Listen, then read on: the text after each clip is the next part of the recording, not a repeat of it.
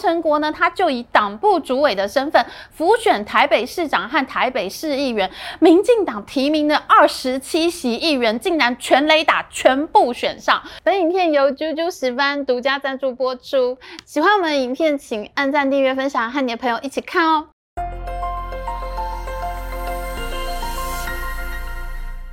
Hello，大家好，我是 Amy。这次县市长选举呢，绿营大败。我自己认为败选呢有几个大的因素，但是选后呢，余波荡漾最热烈的可能还是黑道问题。因为马上要在一月补选的台北市中山北松山立委席次呢，绿营的候选人吴怡农立刻被指责和黑道挂钩，而吴怡农自己也跳出来呼吁民进党中央应该要处理黑道大佬黄成国的问题。那民进党中央也非常快速的回应，提案修法限制黑金黄赌在未来民代参选的权利，也在地方议会的正副议长的内部选举办法上面加了排黑条款。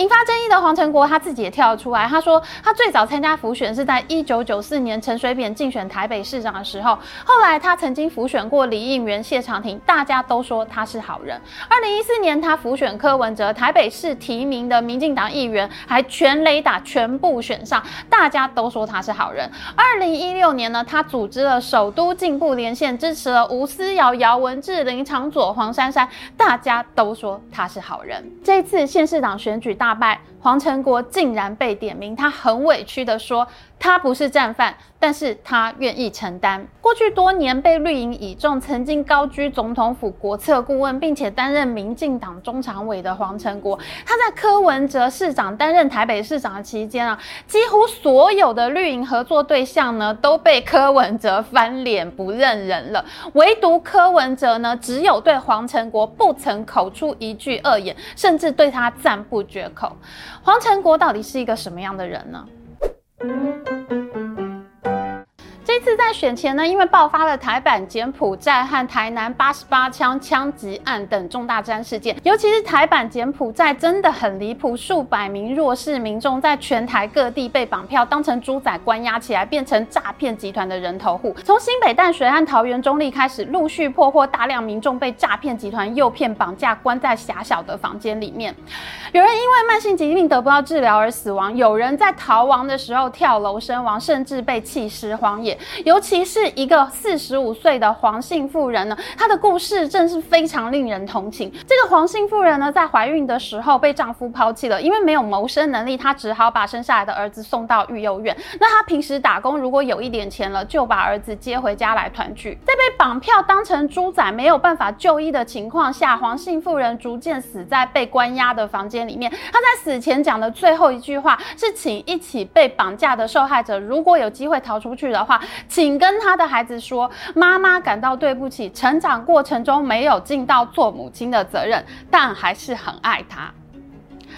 他的儿子非常想念妈妈。这个儿子说：“我们母子俩度过颠沛流离，度过饥寒交迫，度过离别再相聚，却度不过诈骗集团凌虐四劫。我每天看着天空数星星，数不尽的阴晴换圆缺，祈祷妈妈能有好消息，但终究还是一声声悲叹。”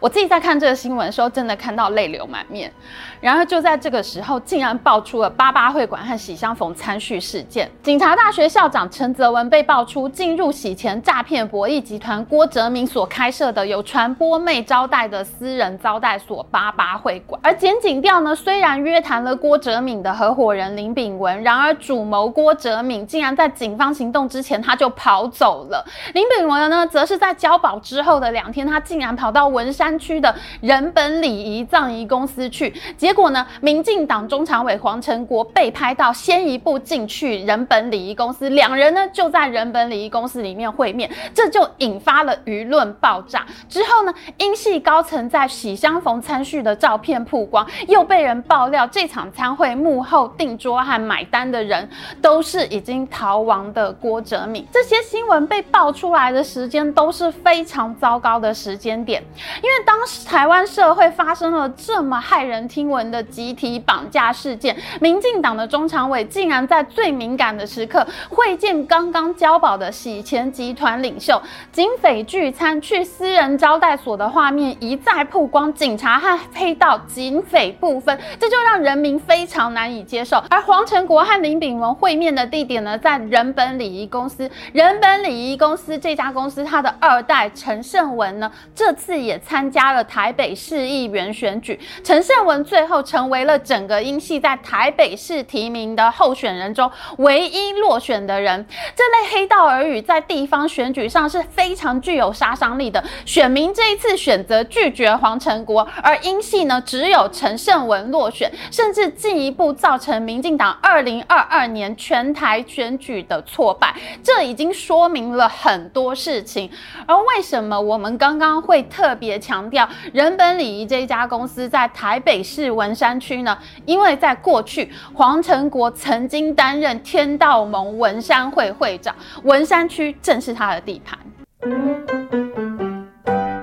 是去年《苹果日报》对黄成国做的调查报道。他说，蔡英文总统在二零一六年竞选总统的时候，到了台北市文山区拜票演说，完全没有想到这个地下三尺都是蓝的蓝营超级铁票区，竟然涌入了上万人造势的大场面、大阵仗，这让民进党党内震慑于黄成国的动员实力。而那一年，蔡英文顺利当选总统，当时各大媒体对台北市投票情况的报道，纷纷聚焦在。文山大安内湖区蓝营大票仓全数变天，尤其是蓝中之蓝，全台北市最蓝的文山区，竟然也开出百分之四十七的得票率，比蔡总统二零一二年参选时多出了百分之十三。黄成国真的是功不可没，而黄成国的崛起之路呢，简直就是日本漫画《圣堂教父》的台湾版。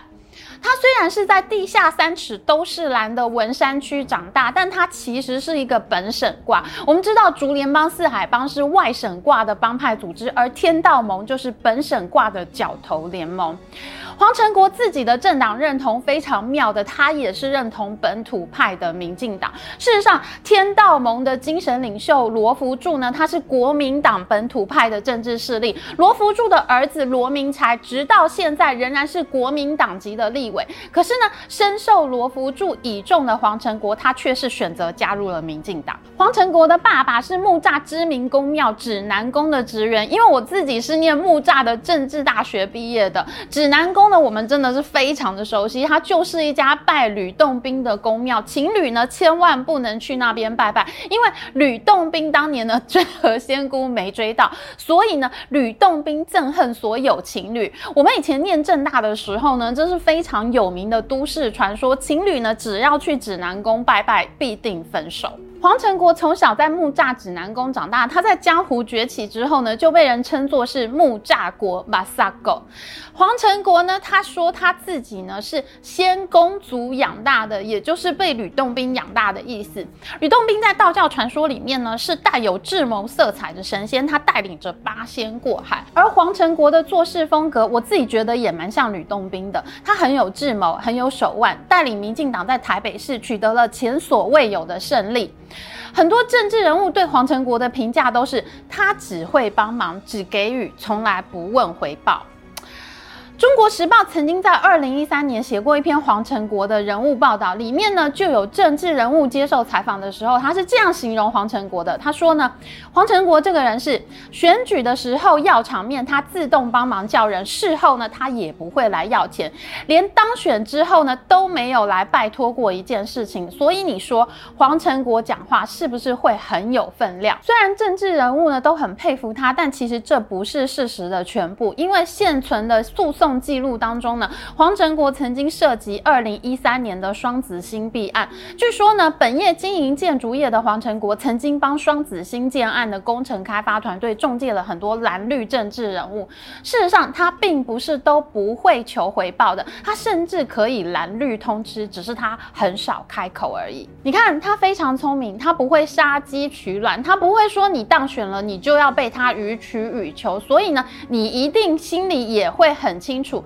当阿国开口来找你的时候，你就知道这一定是非常重要的事情，你可能就没有拒绝的余地了。过去几次外界只要质疑黄成国和台北市长柯文哲的关系时，黄成国也都是理直气壮的叫大家去问柯文哲，问问看柯文哲他有没有曾经推荐过任何一个人士，他有没有曾经去关说过任何一件事情。黄成国这样的态度跟传闻中政治圈对他的评价其实是非非常吻合的，它其实就是一个会慢慢渗透到你身边，非常温和、非常 gentle，像是一个 sugar daddy，他只给你甜头，让你忘记他其实是黑道。当你觉得他人畜无害的时候，默默的他就融入了整个大背景，一切都变得非常自然。最后呢，你就发现你身边已经不能没有他了，这根本就是最高段的政治柔术。每次当大家质疑黄成国的时候，他马马上就会讲一堆：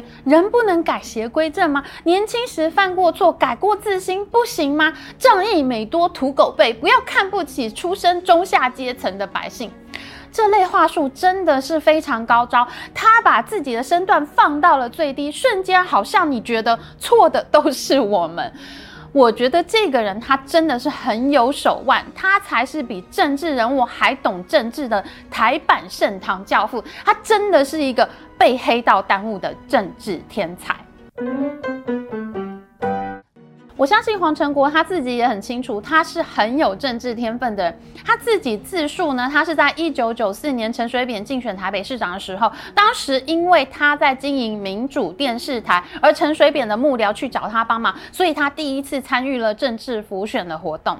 你看他经营第四台就第四台嘛，可是他就会说这是民主电视台，他真的很懂这类语言政治的艺术。我们不是黑道，我们念过很多书，但我们讲话还是常常出错。可是你看黄成国，他就很懂得要怎么讲话，他几乎是不会出错的。一开始黄成国介入政治呢，他是用他的帮派资源出人出力，因为你要竞选党职、竞选公职呢，都需要党员投票的支持。帮派什么最多，小弟最。多，加上台北市呢，又是一个比较蓝的都市，党员呢可以说是非常珍贵的资源呐、所以呢，很多寻求在台北市出任党公职的民进党政治人物呢，就必须要去找阿国拜码头。他可以出动人头党员来帮你投票。当你要做造势场子的时候，阿国就派人过来。阿国很快就成为了一方政治势力，进入了民进党台北市党部，担任评议委员会的召集人。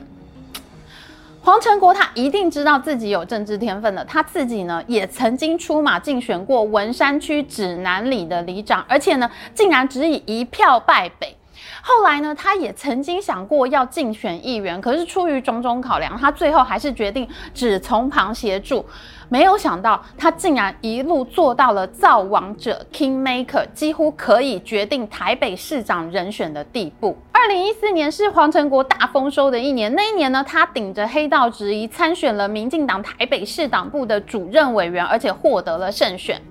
当年呢，台湾也发生了举国震惊的太阳花运动，而在前一年洪仲丘案大游行中受到瞩目的台大医院医师柯文哲，他挟着素人从政的超级明星威力，让民进党在县市长选举中取得了前所未有的大胜。而黄成国呢，他就以党部主委的身份辅选台北市长和台北市议员，民进党提名的二十七席议员竟然全雷打，全部。选上黄成国在竞选党部主委的时候，他还被质疑是黑道，但是呢，大海啸般的胜选立刻就让他的主委位置变得非常具有正当性，他的运气从政的运气也非常非常的好。后来黄成国呢，他又凭借着自己的谋划经营呢，发生了更多精彩的人生转折，更多精彩的故事呢，我们会在下集再说。不过呢，讲到这里，一定会有很多人骂我在帮民进党洗地，在帮黄成国重建人设。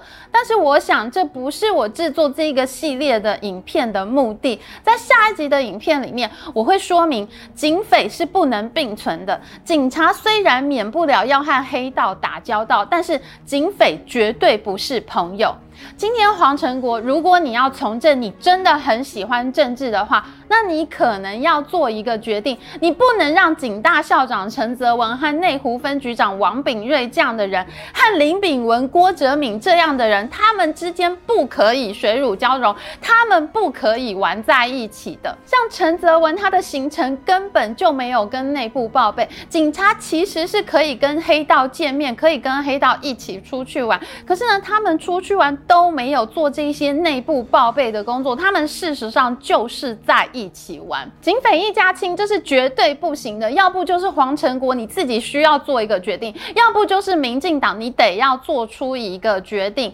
黑道就是黑道，白道就是白道，黑白之间要有明显的防火墙分隔开来。江湖人士参加政党呢，其实这是行之有年的事情。譬如说，先总统蒋中正，他就是上海黑帮大佬杜月笙的拜把兄弟。蒋中正自己还入了青帮，拜黄金荣为师。人民并不是不能接受这些事情，有很多黑道背景的议员和立委参选都胜选了，但是人民不能接受的是，黑道做事不能没有分寸。你在全台湾各地集体绑架还弄死人。这让台湾人民感受到比柬埔寨 KK 园区还要更难以忍耐的惨况，这就是黑道气焰太过过嚣张、太不知收敛的结果，而黑白不分正是造成这个结果的根本原因。更多精彩的故事，我们下一集再说。喜欢我们的影片，请记得帮我们按赞，还有记得按订阅频道，加开启小铃铛。如果你喜欢这一集影片的话，请把它分享给你的朋友一起看哦。